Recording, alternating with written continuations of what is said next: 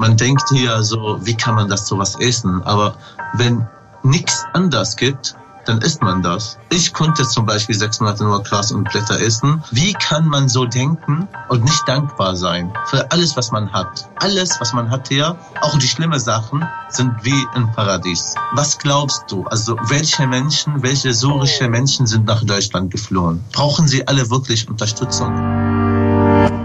In mehr als 30 Jahren als Moderator von SWR1 Leute habe ich schon sehr viele Menschen getroffen und fast jede Frage schon mal gestellt, aber eben nur fast. Und deshalb gibt es diesen Podcast. Ich möchte von Menschen Geschichten hören, die für mich neu und überraschend sind. Und deshalb entscheide nicht ich, wer eingeladen wird, sondern meine Redaktion. Mein Name ist Wolfgang Heim und was jetzt kommt heißt, erzähl mir was Neues warum bist du damals eigentlich Journalist geworden und warum bist du es immer noch? Die Frage ist einfach gestellt und schwer zu beantworten. Journalismus war für mich immer so so ein ganz äh, äh, entfernter Traum und ich wusste nicht, wie ich es angehen soll. Habe dann erstmal studiert auf Lehramt. Dann war mir aber irgendwann klar, das ist eigentlich auch nicht die Erfüllung für mich, also und weder für die möglichen Schüler als auch für mich jetzt irgendwas mit Perspektive und habe dann irgendwie mit einem riesen Zufall und sehr viel Glück einen Zugang zu einer Lokalzeitung hier in der Nähe von Stuttgart gefunden. Habe dann angefangen zu schreiben. Die haben mich auch viel machen lassen. Die waren personell schlecht besetzt. Und dann bin ich über dieses klassische Prinzip Learning by Doing irgendwie reingekommen, hatte dann eine Möglichkeit zum damaligen SDR zu kommen. Und so gingen irgendwie für mich die Türen auf und es war Radio dann auch das absolut faszinierende Medium, wobei ich am Anfang also furchtbar schlecht war und das, ich auch wieder zurück zur Zeitung wollte und irgendwann hat es dann funktioniert und jetzt mache ich das schon so lange und es ist nach wie vor Radio für mich eigentlich das schönste Medium, das kreativste und das schönste Medium. Ja. Wie ist es denn bei dir? Hast du diesen Schritt schon bereut oder ist es genau der richtige Weg für dich persönlich? Nee, ist genau der richtige Weg. Ja? Also, ähm, ich, also ich empfinde es irgendwie so als Riesenluxus, dass ich dafür bezahlt werde, äh, mich in Themen einzudenken, die mir davor noch fremd sind, irgendwie Neues zu lernen. Ähm, und ja, ständig irgendwie diesen, diesen Ansporn zu haben ähm, und sich auch selbst ständig irgendwie zu reflektieren und zu hinterfragen. Also wobei im Tagesjournalismus äh, kommt es schon drauf an. Das ist somit die wichtigste Voraussetzung so aus, aus meiner Erfahrung dass du halt unter Druck arbeiten können musst. Ja, das gilt bei einer Zeitung, da hast du eine Deadline und musst deinen Text abliefern. Da kannst du nicht sagen, also mir ist jetzt irgendwie nicht danach und ich brauche noch eine schöpferische Pause. Es muss halt sein und beim Radio ist halt irgendwann der Sekundenzeiger auf der Null und dann geht's los. Und dein heutiger äh. Gast, der ist, ist auch vom Fach, ja. Okay. Also ihr teilt euch einen Beruf. Aha. Und äh, der hat aber sowas von äh, bewiesen, dass er unter Druck arbeiten kann. Äh, und ich würde ihn jetzt auch einfach gern mal willkommen heißen. Ich freue mich sehr, dass es geklappt hat. Herzlich willkommen, Suleiman Tadmori. Okay. Hallo Suleiman. Ja, schön, dass wir, dass wir uns äh, sehen. Äh, wir sollten vielleicht einen Halbsatz über deine Musik kurz verlieren. Warum hast du die ausgewählt? Immer wenn ich das Lied höre, denke ich, also wenn ich, nee, sag ich anders, wenn ich ein Lied auf Deutsch singen konnte oder ihr konnte, dann würde ich das Lied singen. Okay. Das passt mir ganz gut in Wunderbar. Inhalt. Lass uns ein paar. Das ist meine Geschichte. Lass uns ein paar kurze Fragen äh, oder lass mich die Fragen kurz stellen und du beantwortest sie. Gerne. Sollen wir uns duzen? Sollen wir eher beim Sie bleiben? Was denkst du? Jetzt sage ich schon du, dann hat sich ja eigentlich fast erledigt, oder? Sehr gerne duzen. Ist dir das lieber? Ja, sprachlich auch einfacher. Also, dann duzen wir uns. Äh, Gefühl oder Verstand? Kommt auf das Thema an. Kann ich nicht sagen. Arm oder reich? Arm. Arm? Das musst du vielleicht mit ein, zwei Sätzen begründen. Ähm, wenn ich mich als reicher oder so bezeichnen konnte, dann habe ich schlechtes Gewissen, weil es gibt sehr viele Menschen, Sura, sag ich mal, die ja. nach, nicht nach Deutschland geschafft haben und leben immer noch arm und ich habe fast alle meine beste Freunde im ja. Krieg verloren Aha. und ich will nie reich werden. Also ich, dann habe ich das Gewissen. Ey. Wenn du, wenn du Syrien ansprichst, seit wann bist du in Deutschland? Seit fünf Jahren. Seit fünf Jahren. Ja. Es gibt noch einen Lückentext Nummer zwei. den wir dein ja. Einverständnis vorausgesetzt jetzt kurz machen werden. Ähm, Suleiman, der Vorname, dein Nachname ist nochmal? Tadmori. Tadmori, richtig von mir ausgesprochen. Genau. Suleiman Tadmori. Ja. Äh, ja. Kennen heute viele als? Journalist. Das wird ihm nicht ganz gerecht, denn eigentlich sieht er sich selbst viel lieber in der Rolle des Filmemacher. Okay, hätte man seinen Schulfreunden damals in Syrien erzählt, dass er einmal in eine deutsche Talkshow eingeladen wird, dann hätten sie gelacht, sich gewundert. Ach so. Äh, dich beglückwünscht. Stolz. Wären sie stolz, stolz gewesen? Ja? Ja. Okay. Klar, denke ich. Hast du zu diesen alten Schulfreunden oder zu einigen dieser alten Schulfreunde noch Kontakt, wenn ich fragen darf? Zwei sind gestorben und mhm. da hatte ich mit den zwei Kontakt, aber die sind im Krieg gestorben. Und mein Cousin, der ja. ist in Deutschland. Ist geschafft. Ich wollte gerade fragen, und Schulfreunde, gibt es auch Schulfreunde, die sozusagen ja, deinen Weg gegangen sind und dann auch in Deutschland gelandet sind? Nur mein Cousin. Dein Cousin. Wo ist der und was also macht er ist auch mein Freund, wir sind auch sehr gut befreundet. Der hat es auch geschafft nach Deutschland. Ja. Sonst hatte ich auch zwei Freunde, Schulfreunde, ja. die sind aber gestorben. Ja. Erz, erzähl ein bisschen was über dich, wie, auf welchem Weg und warum bist du vor fünf Jahren nach Deutschland gekommen? Also erstmal, warum Deutschland? Weil ich hier sehr viel Familie habe. Also mein Onkel seit 30 Jahren, Aha. mein Bruder seit 15, äh, seit 18 Jahren. Und die haben mich hier gehüllt oder geholfen, hier zu kommen mit Geld. Und wie ich hier gekommen bin, wie alle Menschen, also Türkei, Griechenland, äh, Ungarn, ja, Ungarn, ja. also zu Fuß, Bus, Taxi. Ja. Für mich war ein bisschen einfacher. Ich konnte oft mit dem Taxi oder Bus fahren, weil ich ein bisschen Geld hatte von meinem Bruder und, und Onkel. Also war ein bisschen einfacher, aber auch gefährlich. Hat 29 Tage gedauert. Du hast dann schon auch diese familiäre Unterstützung gehabt, die, die viele andere nicht hatten. Von daher hast du vielleicht auch ein bisschen Glück mit nach Deutschland ja. gebracht. Konntest du Deutsch, als du hier warst? Nein. Wie und wo, hast, wie und wo hast du es gelernt? Äh, ich habe mal Deutschkurs gemacht. Ja. Das ist das B1-Niveau, das ist sehr wenig. Sonst habe ich sehr viel über YouTube gelernt. Ich habe sehr viel gelesen, ich habe sehr viel gesprochen, also ja. geübt. Aha. Also alleine muss will ich sagen, muss ich sagen, habe ich alleine Deutsch gelernt zu Hause, YouTube und Internet online. Wie lebst du heute ganz kurz? Wovon lebst du? Was machst du beruflich? Ich habe das Volontariat beim NDR gemacht und jetzt arbeite ich als Journalist beim NDR. Äh, das Motto dieses Podcasts heißt Erzähl mir was Neues, Suleiman. Erzähl mir was Neues. Ähm, ich würde dir erzählen, wie ich zwei Jahre im Krieg ohne oder mit sehr wenig Essen, Medikamente und Strom gelebt habe und wie ich zwei Jahre Angst um mein Leben hatte. Aha. Als Journalist. Ja. Schieß los, erzähl einfach. Also ich war, ich, ich war zwei Jahre in meiner Stadt oder Heimatstadt Homs eingeschlossen. Eingeschlossen heißt, man darf nicht raus und keiner darf rein zu uns. In 14 mhm. Stadtteile eingeschlossen von mhm. Scharfschütze. Und da langsam, das war Zufall, also zufällig habe ich geschlafen, aufgewacht, da war eingeschlossen, war wir eingeschlossen. Und langsam, äh, nach sechs Monaten oder so, langsam hatten wir kein Essen mehr, keine Medikamente, kein Wasser, kein Strom. Und zwei Jahre lang, also letzte sechs Monate, wir hatten ein bisschen so manchmal Reis gefunden irgendwo ja. oder also das, da gab es auch Bazar, aber es ist alles zerstört. Aber man, also wir haben immer gesucht nach Essen, haben wir ab und zu was gefunden. Aber letzte sechs Monate hatten wir gar nichts, gar nichts. Suleiman, also wir haben nur ja. Blätter und Gras ge gegessen. Suleiman, wenn du sagst wir, wer war damals wir? Wer Meine Freunde und ich. Deine Freunde. Also, Freunde. Also keine ja. Familie? Keine Familie. Meine Familie war auf der anderen Seite. Okay. Habt ihr also, da in einer Wohnung gelebt oder war das ja. dann eine Art von Wohngemeinschaft? Was war das? Genau, also wie ein so wie nennt man in Deutschland Wege. Ja, Wege. Also da ein eine Wohnung, wo also eine Wohnung haben wir zu viert Aha. da gelebt. Ja. Äh, die waren alle Journalisten. Mhm. Du hast Und, auch als Journalist in Syrien gearbeitet in Homs. Genau. Ja. Für wen hast du damals gearbeitet?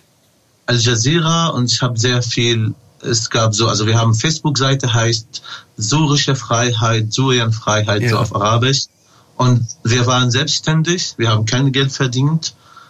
Und genau, wir haben sehr viel berichtet, weil wir die Einzige da waren, die Journalisten sind, zwei Jahre eingeschlossen. Also auch ja. Journalisten außerhalb konnten sie nicht rein und filmen, was da ja. passiert. Alle, zwei Jahre, alle Sender in dieser Welt, die irgendwas von Homs wissen wollen, haben uns gefragt. Und ich habe da, sehr, da sehr viel gedreht und ich habe Material mitgebracht nach Deutschland und daraus habe ich einen Film, Dokumentarfilm gemacht, heißt das ist meine Geschichte im Krieg zwei Jahre. Der Film heißt Homs und ich. Homs ist die Stadt. Homs und ich. Und äh, wir hatten auch Premiere bei dem Filmfest Hamburg 2019 oder 18, doch 19, 18. Egal. Genau. 19. Gut. Ja. Und äh, der Film kommt auch nochmal äh, wieder beim also im NDR-Fernsehen. Okay, nochmal zurück nach Homs, nochmal in diese zwei Jahre, in der ihr eingeschlossen wart ihr versucht, versucht habt zu berichten, äh, wer waren damals eure, eure Gegner? Kann man klar und eindeutig sagen, das war Assad, das war das Regime, das waren die, die Militärs und die Truppen von Assad? Ganz genau, Assad.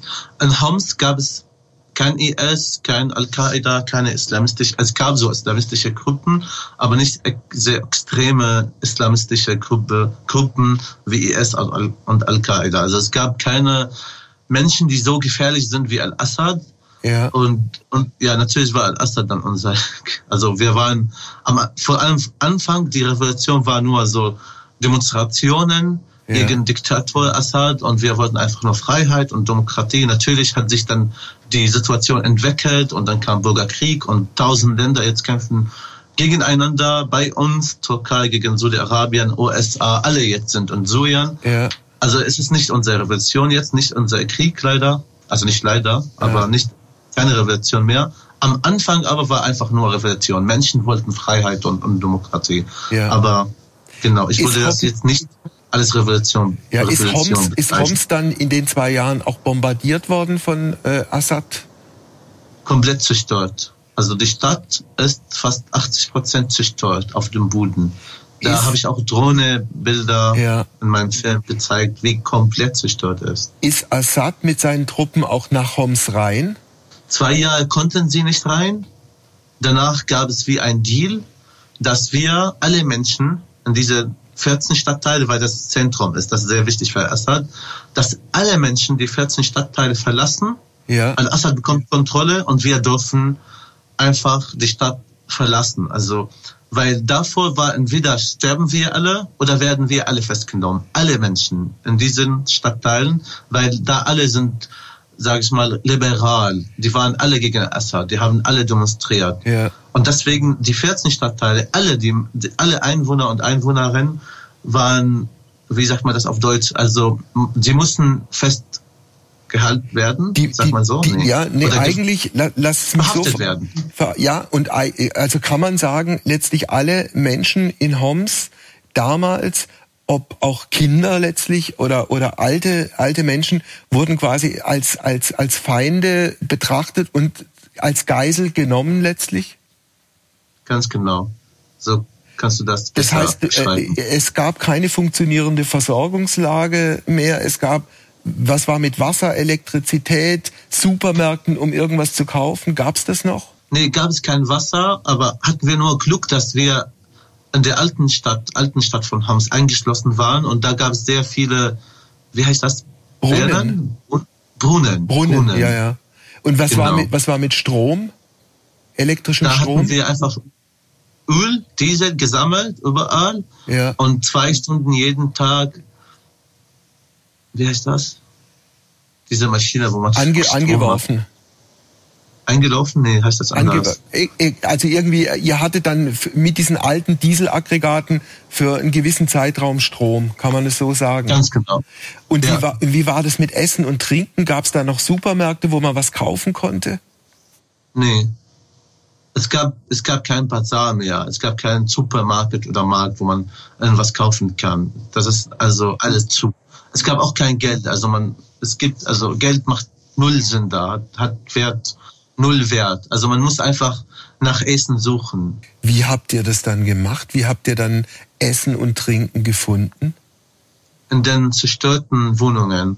Man muss einfach überall suchen. Zerstörte Wohnungen oder Geschäfte oder das zeige ich auch in meinem Film, wo wir immer nach Essen gesucht haben. Wir haben sehr oft dann später, also der erste sechs Monate oder acht Monate oder nach acht Monaten, haben wir Essen gefunden, aber war fast immer äh, schlecht oder Schimmel da überall. Trotzdem haben wir das gegessen.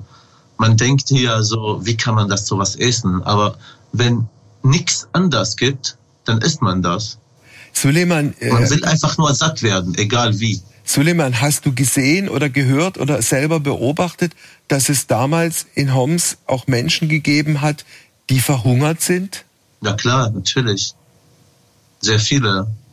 Also ich konnte zum Beispiel sechs Monate nur Gras und Blätter essen, ja. aber schlimm, sehr schlimm ist, wenn man verletzt ist, also wenn man ja. Verletzung im Krieg bekommen hat, ja. dann Gras und Blätter reicht gar nicht, dann ist, dann wird diese Verletzung schlimmer anstatt heil. Ja. Und da werden Menschen eine Probleme haben, also ein Problem haben. Das ist dann sehr schlecht, wenn man kein Essen hat. Wie, wie bist du, wie bist du dann vielleicht auch zusammen mit deinen Freunden, mit denen du in dieser Wohngemeinschaft gelebt hast, wie seid ihr damals dann aus Syrien rausgekommen? Wie, wie ist euch diese Flucht gelungen? Genau, also dann haben Rebellen mit Assad oder mit Iraner, Assad hat gar kein Wort mehr da, haben mit Iraner da äh, gehandelt, dass wir alle Homs verlassen dürfen und statt also, und äh, Im Gegenteil bekommen die die Kontrolle, bekommen sie Homs. Also dann haben die Homs.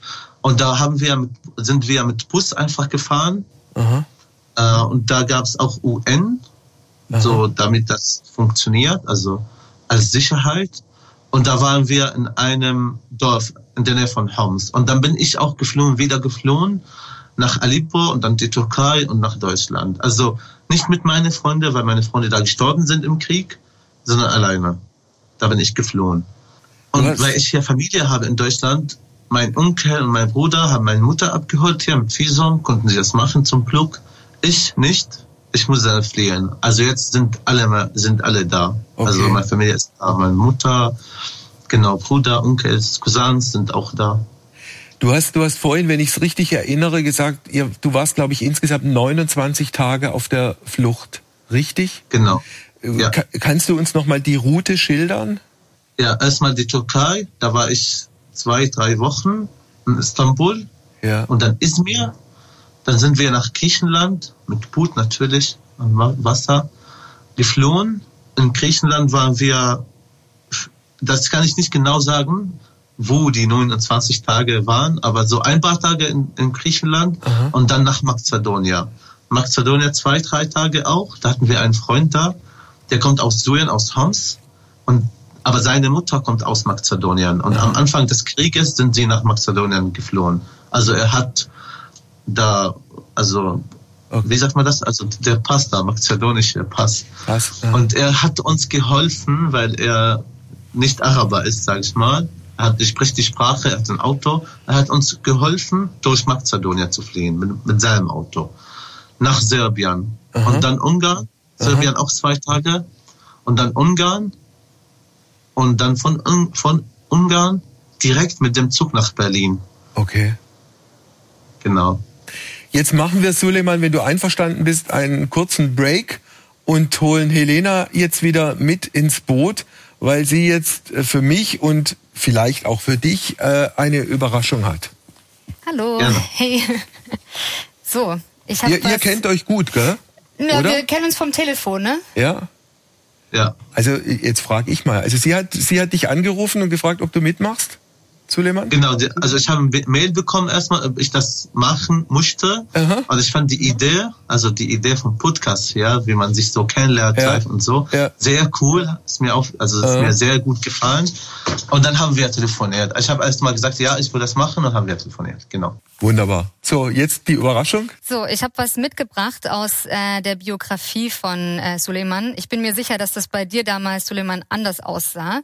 Aber vielleicht kannst du einfach mal sagen, was du siehst oder ob du damit, ob das irgendwie, ähm, ob du eine Erinnerung damit hast. Äh, du, du fragst jetzt mich, ja. Ich muss jetzt ist, oder du fragst du Suleiman? Ja, oder du kannst also, beschreiben, was du siehst. Also ich sehe ich sehe etwas äh, technisch kassettenförmiges, muss aber muss aber sofort in in Demut bekennen, ich bin was Technik angeht ein ziemlicher ein ziemlicher Idiot. Ich habe keine Ahnung, wird es deshalb einfach fragetechnisch weitergeben an Suleiman, dass er dass er es uns erklärt. Ja.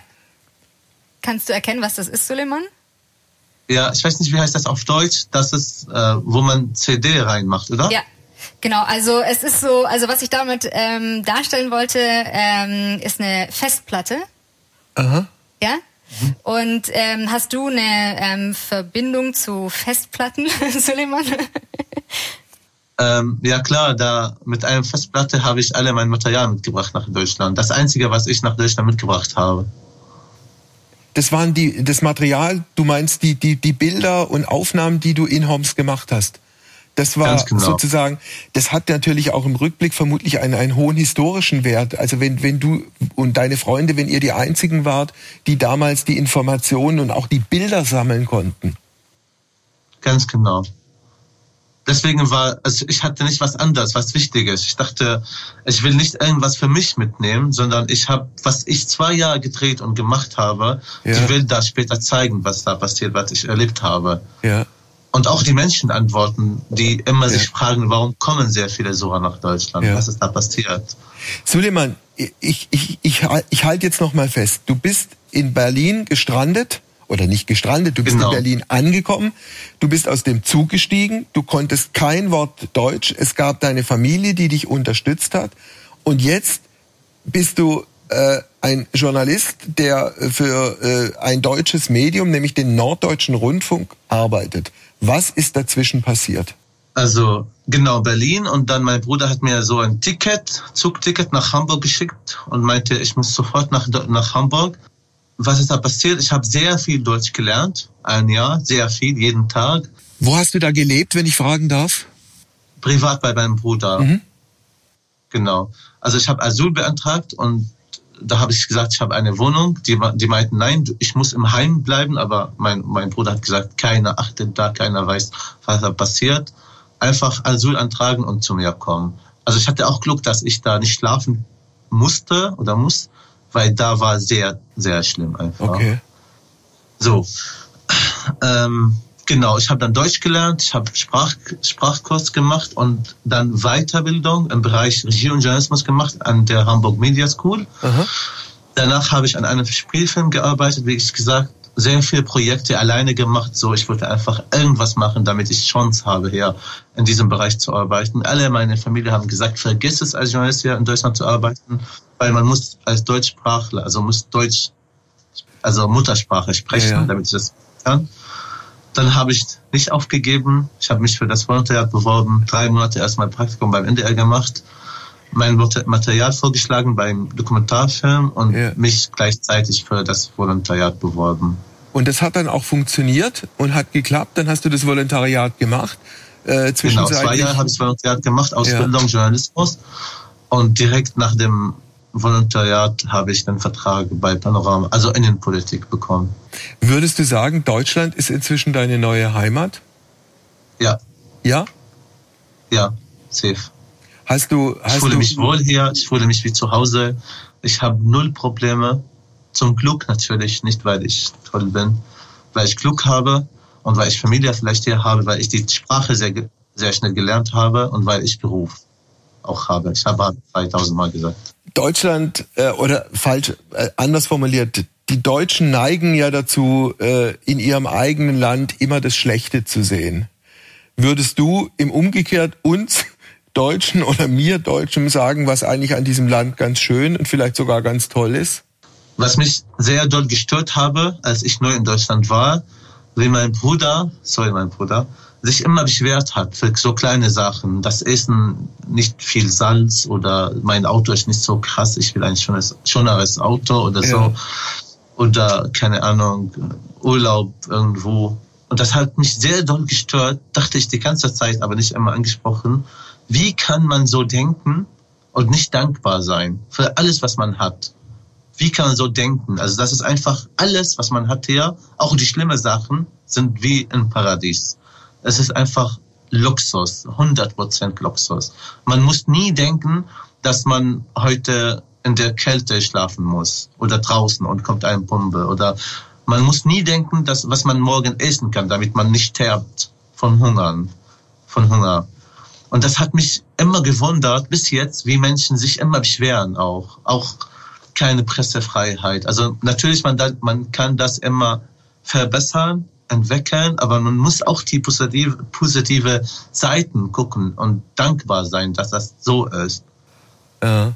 Also, also das ist echt krass hier. Ja, wobei ja. man natürlich auch dazu sagen muss, es gibt auch in, in, in, in Deutschland große soziale Probleme, es gibt Obdachlosigkeit, also hier in Stuttgart gibt's das, es gibt sicher auch in Hamburg Menschen, die äh, keine Wohnung mehr haben, keine Arbeit, die durch irgendwelche Raster dann auch gefallen sind und die es sehr, sehr äh, schwer haben. Aber natürlich ist es immer eine Frage des Vergleichs und äh, Jetzt kommen wir nochmal in dein eigentliches Land, aus dem du kommst, ja, in dem du groß geworden bist, Syrien. Das galt ja mal als ein eigentlich ein schönes Land, ein, ein Land mit einer ganz besonderen Kultur, ein Land auch vielleicht sogar mit einer gewissen religiösen, kulturellen Freiheit. Und jetzt, was ist jetzt? Darf ich ganz kurz einen Schritt zurückgehen, bitte? Sehr gerne. Also ich meine, ich meine die Menschen, die sich einfach privat beschweren. Ich weiß natürlich, dass es sehr viele Probleme hier auch gibt. Ich mhm. weiß, dass es Rassismus gibt. Das ist mhm. sehr schade. Ich glaube, mit Obdachlosen, Sexismus gibt es auch bei der Arbeit. Es gibt kein, äh, zum Beispiel auch, wie heißt das, äh, mit Frauen, also wegen, äh, oh, wie nennt man das? Egal. Es gibt sehr viele Probleme das ist definitiv. Und man kann diese Probleme, ich habe auch letztens Mobbing wegen Behinderung, einen Film gemacht darüber, ja. bei Strong F. Aha. Ich habe nicht gedacht, ha, was mit Mobbing, das ist nichts. Wir haben noch schlimme Sachen in Syrien. Natürlich gibt es hier Probleme. Natürlich muss man darüber sprechen und das verbessern.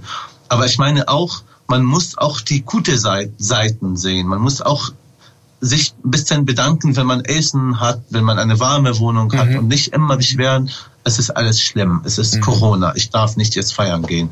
Es ist auch schade, aber es ist nicht so schlimm, wie, in, wie Corona in Afrika ist zum Beispiel oder in Jemen oder in Syrien, ja, Irak. Klar. Das meine ich.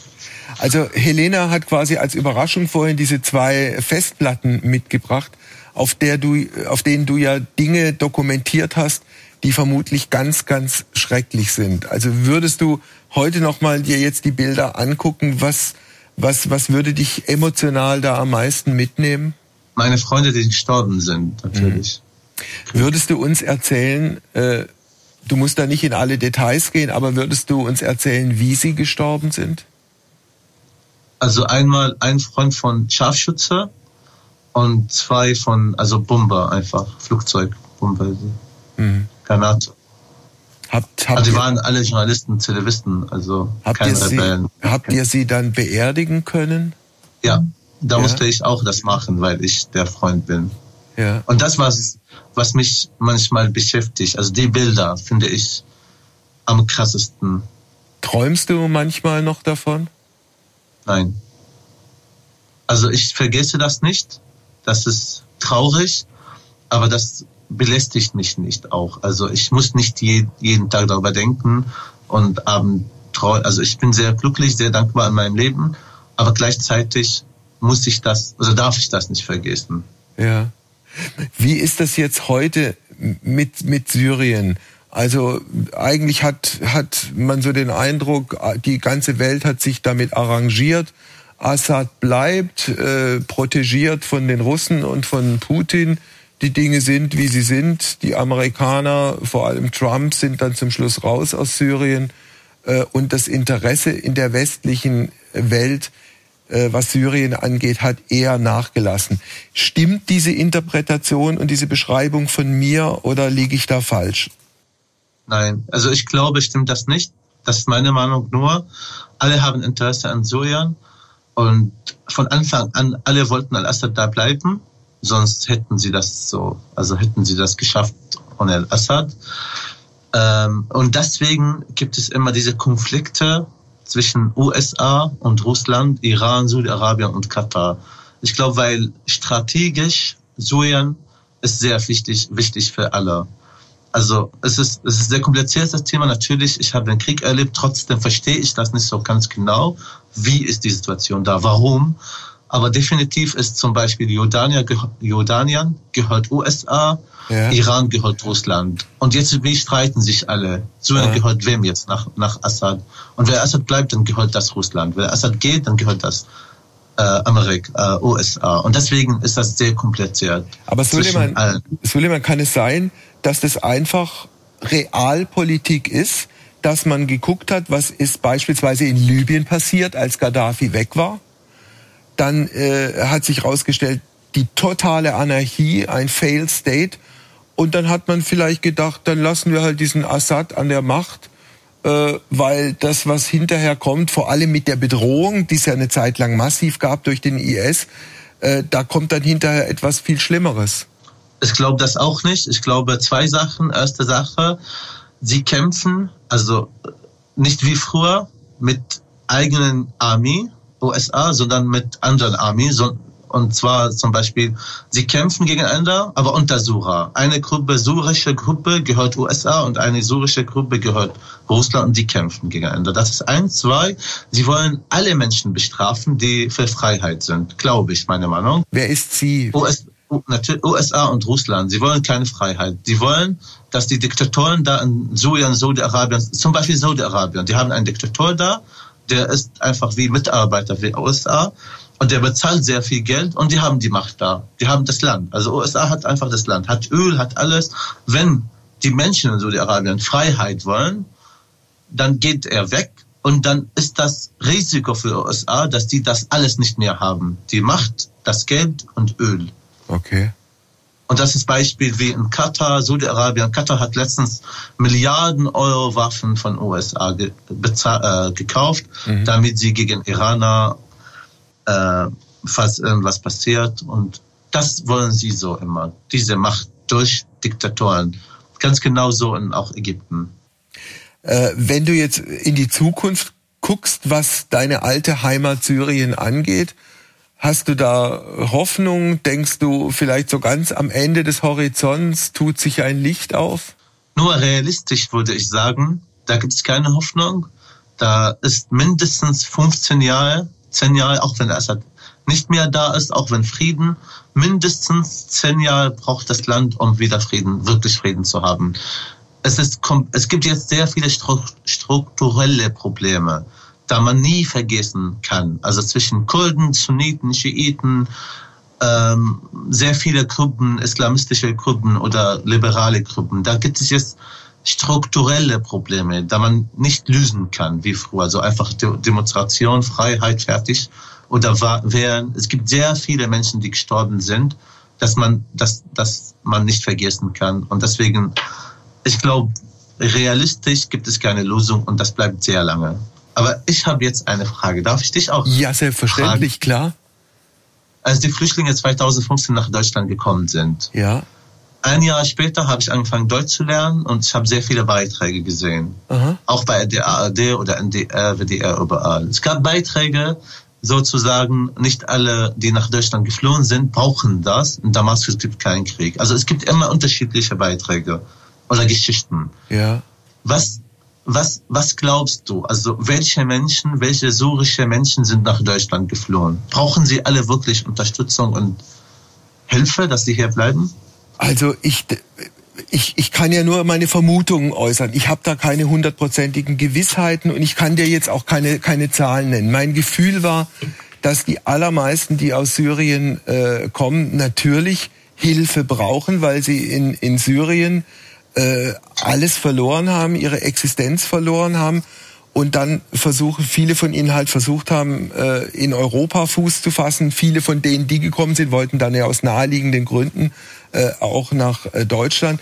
Äh, und es zum Teil dann ja auch Familienstrukturen gab. Ich kenne auch andere Fälle, wo dann äh, Syrer nach Deutschland gekommen sind und da gab es schon eine Familie da, die sie unterstützt haben. Und das hat natürlich vieles erleichtert.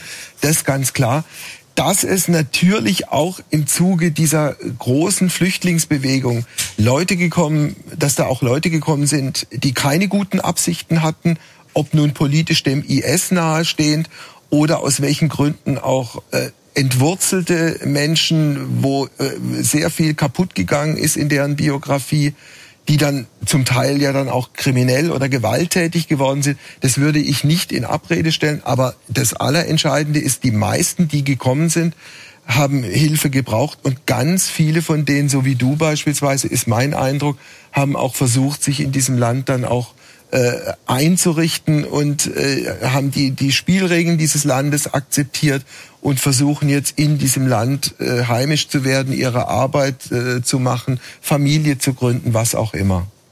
Das wäre jetzt meine findest Antwort. Du dann, findest du dann richtig, oder wie findest du, was Frau Merkel gesagt hat?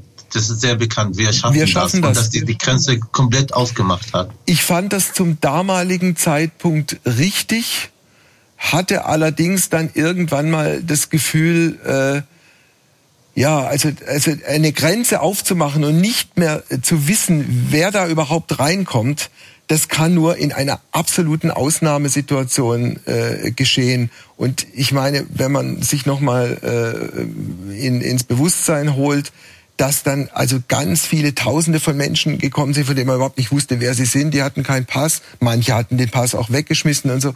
Das ist im Rückblick vielleicht schwierig und was was meine eigene oder nicht jetzt meine Rolle, die ist ja nicht so groß und nicht so wichtig, aber was die Rolle der Medien angeht, ich glaube, die Medien haben sozusagen einen emotionalen nachvollziehbaren Fehler gemacht, sie waren selbst zu euphorisch.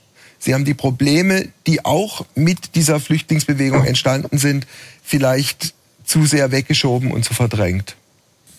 Okay. Ja, aber das ist vermutlich etwas, was du in Gesprächen mit anderen Kollegen beim NDR so oder so ähnlich auch schon gehört hast, oder? Klar, natürlich. Ja. Ich finde das auch sehr große Herausforderung für Frau Merkel, was sie gemacht hat, also dass komplett die Grenze aufgemacht hat und alle kommen, willkommen. Ja, ja. Das finde ich auch ehrlich gesagt Herausforderung.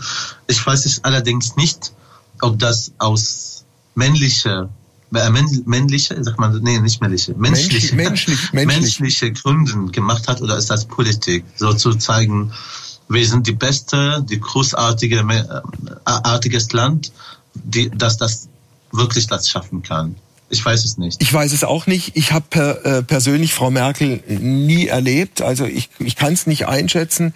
Vielleicht war es für, bei ihr wirklich ein sehr menschlicher Impuls, zumal man ja vorher bei ihr immer sagte, sie ist die kühle Wissenschaftlerin, die Physikerin, die alles von hinten her denkt. Das mag eine Rolle gespielt haben und vielleicht auch die, die apokalyptische Vorstellung, welche Bilder es gibt, ja, wenn Deutschland an den Grenzen zumacht und möglicherweise auch mit, mit Waffengewalt dann Menschen gehindert werden, nach Deutschland reinzukommen. Das hat vielleicht auch eine Rolle gespielt. Aber habt ihr jetzt das geschafft mit den Flüchtlingen? Tja, haben wir das geschafft? Äh, auch da, auch da bin ich jetzt nicht in dem Thema drin, dass ich dir gut begründet sagen könnte, ja, wir haben es geschafft oder wir haben es im Wesentlichen geschafft. Äh, da und da liegen noch Probleme. Ich glaube, dass wir, dass wir auf einem, auf einem äh, guten Weg vorangekommen sind und eigentlich doch, jetzt fällt mir noch, darf ich noch was sagen? Eins fällt mir noch ein. Klar, klar, wir hätten, wir hätten früher aus meiner Sicht eines klar machen sollen. Wir geben jedem, der hierher kommt, der verfolgt ist, eine Chance, aber wir legen auf etwas Wert. Wir möchten, dass die Spielregeln dieses Landes akzeptiert werden. Also, Männer und Frauen sind gleichberechtigt. Ähm, die Scharia beispielsweise steht nicht und niemals über dem Grundgesetz. Das wären zwei Beispiele dafür, wo man vielleicht gleich am Anfang hätte sagen müssen, Kinder, wenn ihr nach Deutschland kommt, wir sind ein liberales und freies Land, aber wir sind nicht blöd und wir sind nicht dämlich. Ja, aber ist das nicht selbstverständlich? Das ist selbstverständlich. Ich sage es mal eine Sache, eine wichtige Sache. Sache. Es ist fast Millionen Menschen nach Deutschland geflohen sind. Fast Millionen. Es ist selbstverständlich auch, dass von ein Million Mensch, das ist komplett eine Gesellschaft geflohen, nicht nur arme Menschen. Vom Klar. Krieg Sucher, sag ich mal.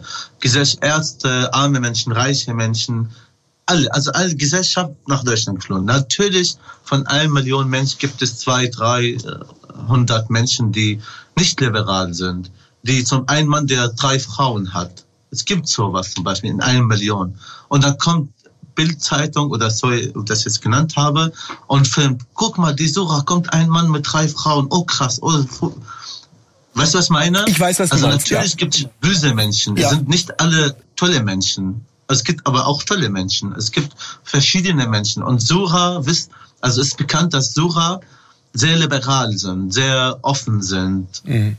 würde ich sagen. Also nicht, nicht so religiös sind, wie das oft im Medien kommt. Leider natürlich. Weißt du, was ich meine? Ich weiß, was du meinst, äh, Suleiman, und ich kann diesen Punkt von dir genauso übernehmen oder unterschreiben. Äh, ja, ich weiß, dass es so ist und äh, die wenigen, die sich halt blöd verhalten, da muss man sich halt was über, überlegen. Ich bedanke mich ganz herzlich bei dir, dass du dir Zeit genommen hast. Wünsche dir äh, auch für die Zukunft alles Gute und äh, in jedem Fall schöne Grüße nach Hamburg. Jetzt kommt Helena nochmal äh, zu uns äh, weil wir dann auch ein bisschen noch äh, quatschen darüber, wie wir es gerade gemacht haben oder was wir oder was ich vielleicht hätte besser machen können. Eine Frage, Suleiman, habe ich noch.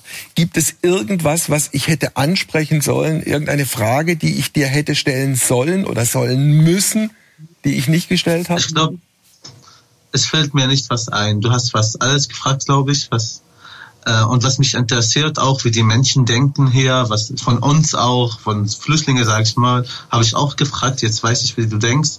Danke dir auch. Es hat mich auch gefreut, dich kennenzulernen. Ja. Und es war sehr schön, mit dir zu sprechen. Also erstmal Riesenkompliment, ähm, auch äh, wie ihr euch jetzt hier unterhalten habt, ja. Also ich, also ich kenne das ja von, wenn man auf anderen Sprachen spricht, ähm, wenn man sich darauf vorbereitet und alles, wenn es ein, ein bekanntes Thema ist, dann ja läuft es ein bisschen einfacher, aber gerade in diesem spontanen Rede- und Antwort-Ding ist es ja super komplex, da die richtigen Worte gleich zu finden. Und ähm, also großes Kompliment, Suleiman. Ähm, ja. Ich habe ich hab einen Fehler gemacht und habe hab mir als als als die Formulierung draußen war gedacht, bin ich ein Idiot. Ich habe als es um Homs ging, habe ich zu ihm gesagt, schieß los. Und dann ist mir klar geworden, wie dämlich dieser Begriff Schieß los ist, wenn es um Bürgerkrieg und äh, Gewalt in Homs geht. So, jetzt schneiden wir es auch nicht mehr raus, ne? Jetzt ist es drin. genau. Ja, ne, das ist so die, die, die Achtlosigkeit, die halt in der Alltagssprache irgendwie drin ist, was bei uns völlig normaler Ausdruck ist, äh. ähm, ist halt im Kontext dann schräg. So. Ähm, aber ja, bitte, äh, also eine Sache, genau, wollte ich noch, ähm, ich will auch noch, noch ein bisschen mehr sagen einfach. ähm, ja, wie krass ich das irgendwie ähm, journalistisch finde, dass du dich damals, ähm, als dann dieser Korridor stand und ihr aus Homs eben raus durftet, äh, dass du gesagt hast, ja, es gibt nichts Wichtigeres, was ich mitnehmen könnte. Ich habe kein wertvolleres Gepäck, kein wertvolleres Gut als die journalistische Arbeit, die ich hier gesammelt habe, als die Dokumente, die ich hier gesammelt habe und die Bildaufnahmen. Und du bist wirklich nur mit diesen Festplatten nach Europa gereist. Also ähm, das finde ich, das finde ich halt super krass. Ja, also wir, was du vorhin auch meintest, wir, wir verlieren uns schnell darin, uns irgendwie über Kleinigkeiten aufzuregen, uns zu beschweren. Ähm, und, und du hast es halt in dieser, in dieser Handlung so voll aufs Wesentliche ähm, konzentriert. So, es gibt nichts Wichtigeres journalistisch für dich. Dafür großen Respekt, ja. Ähm, wie wie war es für dich, Wolfgang? Also ähm, du kanntest Sehr, Suleiman davor auch noch nicht, ich, ne? Ich kannte ehrlich und offen gestanden Suleiman vorher nicht. Ich kannte auch die Filme nicht. Ich habe jetzt in der Vergangenheit schon Syrien, äh, also etliche, etliche Sendungen zu Syrien gemacht. Ich kenne auch relativ gut den Kollegen Jörg Armbruster, der ja als äh, Korrespondent lange äh, für Syrien auch zuständig war und der ja vor ein paar Jahren in, in nicht in Homs, sondern in Aleppo äh, schwer äh, verwundet wurde äh, durch einen Heckenschützen und dann nach Deutschland ausgeflogen wurde. Äh, also von daher ich kenne auch Leute, die aus, aus Syrien nach Deutschland gekommen sind. Von daher war mir das Thema jetzt nicht komplett äh, fremd, aber es ist dann doch nochmal was anderes, jemanden wie ihn zu erleben mit dieser ganz eigenen und, und, und, und sehr äh, persönlich dramatischen Lebensgeschichte. Klar. Ja, ja absolut. Ja, ich bin, ich bin sehr zufrieden. Ich, Dankeschön. Äh, ich habe gebannt ähm, äh, mitgehört, was, was ihr miteinander besprecht. Sehr schön. Dann sind wir jetzt alle zufrieden und bedanken uns nochmal bei jeder, bei jedem und alles ist gut. Vielen, vielen Dank und Ciao. Tschüss. Tschüss. Mach's gut, Suleiman. Ciao.